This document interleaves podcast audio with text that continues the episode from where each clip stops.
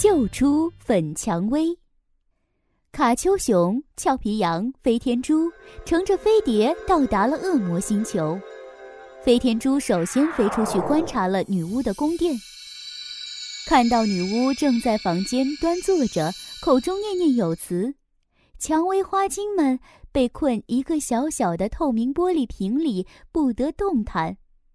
他飞到宫殿的后花园，找到藏匿粉蔷薇的地方。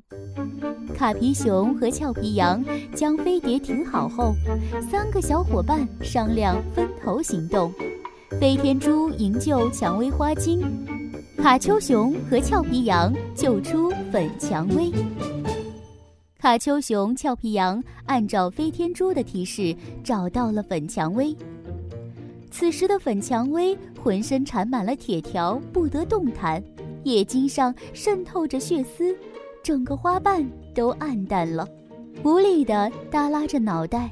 看到俏皮羊的到来，他振作起精神，微笑着和他们打招呼。俏皮羊看着曾经充满朝气的粉蔷薇变成这副模样，心疼的眼泪噗噗直掉。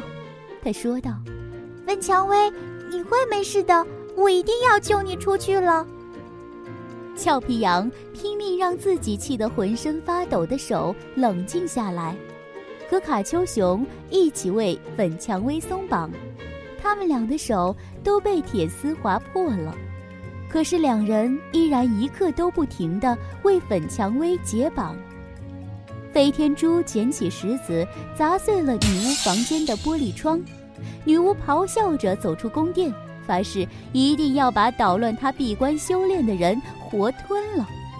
而飞天猪呢，他巧妙地躲在宫殿的门后，当女巫打开门时，他的身体正好被门遮挡住了。等到女巫走出宫殿，他就飞了进去，利落地打开玻璃瓶盖，放出了蔷薇花精，并告诉花精们飞碟的地点，让他们先藏到飞碟上。飞天猪紧接着飞向后花园，与卡丘熊、俏皮羊会合。此时，女巫正怒气冲冲地向后花园走去。飞天猪见女巫越来越靠近后花园了。他不顾自己的安全，扯着嗓子大喊道：“快跑！女巫来了！”卡丘熊和俏皮羊加速为粉蔷薇松绑后，又以火箭一般的速度冲向了飞碟。飞天猪的这一嗓子暴露了自己。女巫坐上扫帚，拎着飞天猪的翅膀，将它抓住了。居然！看到我的宫殿捣乱，今晚就让你变成一只烤乳猪！女巫提着飞天猪，大笑着说：“俏皮羊，你先把粉蔷薇送回去，蔷薇星球快撑不住了，我留下来救飞天猪。”说着，卡丘熊发动了飞碟，在飞碟起飞的一刻，跳出了碟舱。